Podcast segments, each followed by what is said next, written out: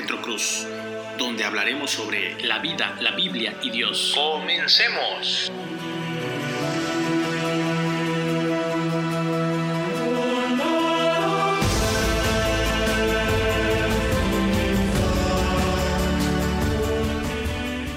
Bienvenidos el día de hoy a este podcast, hoy 12 de junio del 2020. Quiero mandarte un fuerte abrazo y un gran saludo a la distancia desde la ciudad de Chetumal, la capital del estado de Quintana Roo. El día de hoy quiero compartir contigo una historia y esta historia la titulo Aprendiendo de Débora. Aprendiendo de Débora. ¿Conoces la historia de Débora? Si no la conoces en detalle, estoy seguro de que por lo menos has escuchado algunas frases que tienen que ver con ella. Como por ejemplo, levántate como Débora la guerrera. Déboras al frente de la batalla.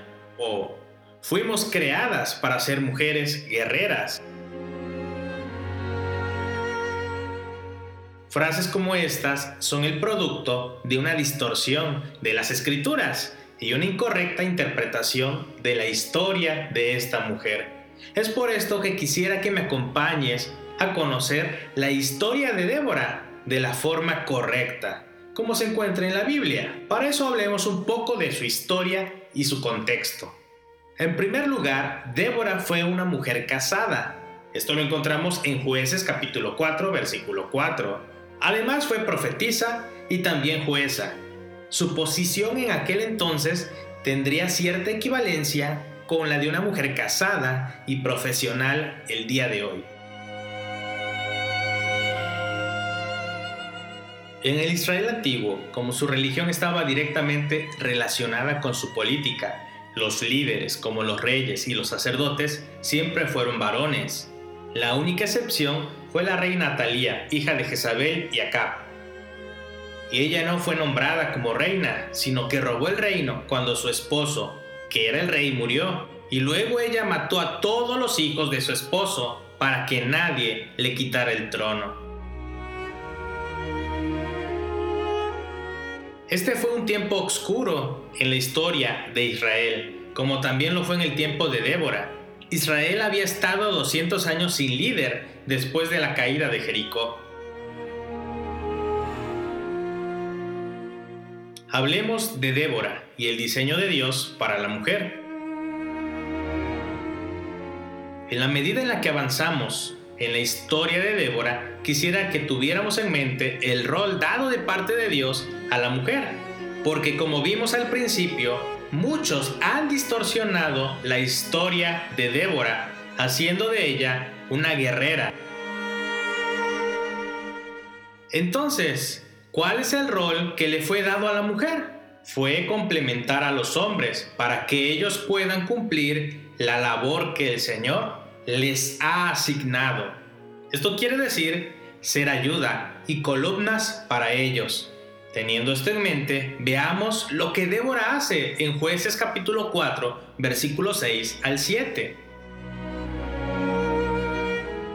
Ella mandó a llamar a Barak, hijo de Abinoán, de sedes de Neptalí, y le dijo, Esto ha ordenado el Señor, Dios de Israel. Ve, marcha al monte Tabor y lleva contigo a diez mil hombres de los hijos de Neptalí y de los hijos de Zabulón, y yo traeré hacia ti a Cisara, comandante del ejército de Jabín, con sus carros y sus muchas tropas hacia el torrente Sison, y los entregaré en tus manos. Débora fue profetisa, mientras Barak fue el guerrero.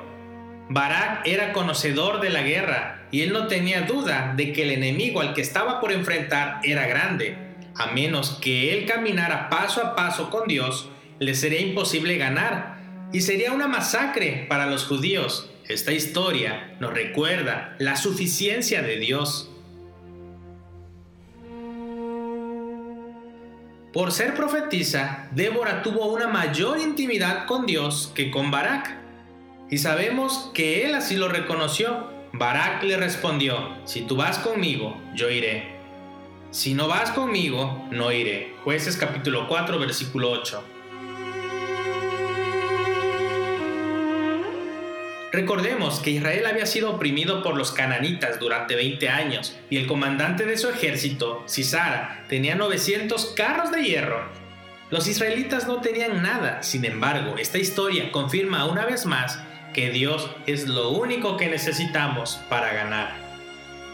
Los tiempos eran tan malos que esta frase era repetida varias veces a través del libro de los jueces. En aquellos días no había rey en Israel, cada uno hacía lo que a sus ojos le parecía bien. Ellos no tenían un líder para animarse, para dirigirse o para ser guiados. Y los carros de hierro del enemigo eran la última tecnología en aquella época. Los judíos, que no tenían una fuerza armada, sabían que sin la intervención de Dios, esto sería una fuerte e irreversible derrota. Pero Barak no quería ir sin la profetisa. Él sabía que la única forma de ganar esta batalla era a la manera de Dios. Luego vemos a Barak, convocó a Zabulón y a Neptalí en sedes, y subieron con diez mil hombres. Débora también subió con él. Entonces Débora dijo a Barak, levántate, porque este es el día en que el Señor ha entregado a Cisara en tus manos. Bajó, pues, Barak del monte Tabor seguido por diez mil hombres. Lo encontramos en Jueces capítulo 4, versículo 14. Entonces, ¿quién fue al área de combate? Fue Barak y los diez mil hombres, no Débora. Ella estaba comportándose como su ayuda, ayudándole a oír la voz de Dios. Veamos el papel de madre que tuvo Débora para Israel pero no como guerrera. Para poder entender los tiempos tan difíciles que Israel estaba viviendo, escuchemos lo que Débora dice en Jueces capítulo 5, versículos 6 al 7. En los días de Sangar, hijo de Anac, en los días de Jael, quedaron desiertos los caminos, y los viajeros andaban por sendas tortuosas. Cesaron los campesinos, cesaron en Israel, hasta que yo, Débora, me levanté, hasta que me levanté como madre en Israel. Obviamente las calles eran tan peligrosas que la gente tenía miedo de salir de su casa. ¿Y cómo es que Débora se llamaba a sí misma? ¿La guerrera? ¿La jefa? No, sino la madre en Israel. Ella conocía muy bien su rol, aunque fue el Señor quien la eligió como profetisa. Y él la llamó para servirle y darle palabra a Barak, lo que él debía hacer. No se nota en ella un espíritu de burla por el temor que pudiera haber llegado a sentir Barak, ni tampoco un espíritu de demanda. Ella no fue una mandona, ni una dictadora, sino simplemente una sierva. Ella mostró liderazgo, guianza, servicio, protección, como una buena madre lo hace con su familia. Débora vivió en su misión viviendo la sumisión y el rol de ayuda de Débora para con Barak. Pudieras estarte preguntando si ella era su esposa. Y la respuesta es que no. Ella estaba casada con Lapidoc. Esto lo encontramos en Jueces capítulo 4, versículo 4. En ella tenemos el ejemplo de que el rol de la mujer es también en sumisión a sus líderes, no solamente a sus esposos, aunque el grado de sumisión será diferente según el tipo de relación. La sumisión a tu esposo no es igual a la sumisión a tu jefe, a tu vecino o a tu pastor, pero nuestra actitud debe ser de sumisión y de respeto. Ahora bien, la sumisión no es solamente para las mujeres. En la palabra también encontramos sumisión del esclavo al amo, que sería el equivalente a la sumisión de los hombres a nuestros jefes, hacia nuestras autoridades. Esto lo encontramos en Romanos capítulo 13, versículo 1. E incluso los creyentes sabemos que debemos estar sometidos a Cristo y por ende a sus autoridades.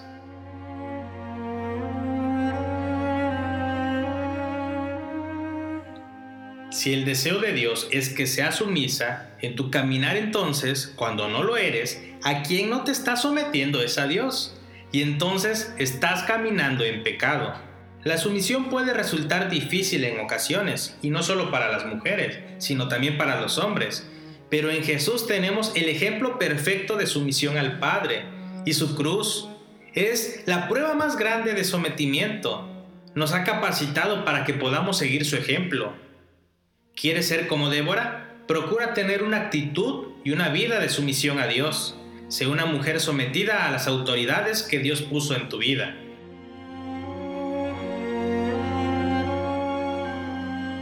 De hecho, resulta muy interesante que Dios había dicho que la victoria iba a ser a través de una mujer, pero esa mujer no fue Débora, fue una mujer llamada Jael, quien terminó con la vida de Cisara, y lo encontramos en Jueces capítulo 4, versículo 17 al 21. Pero la realidad es que la batalla no fue ganada por Jael, ni por Débora, ni por Barak, sino por Dios, quien orquestó a estos personajes y luego envió una fuerte lluvia para que los carros del enemigo no pudieran avanzar. Jueces capítulo 5 versículo 21.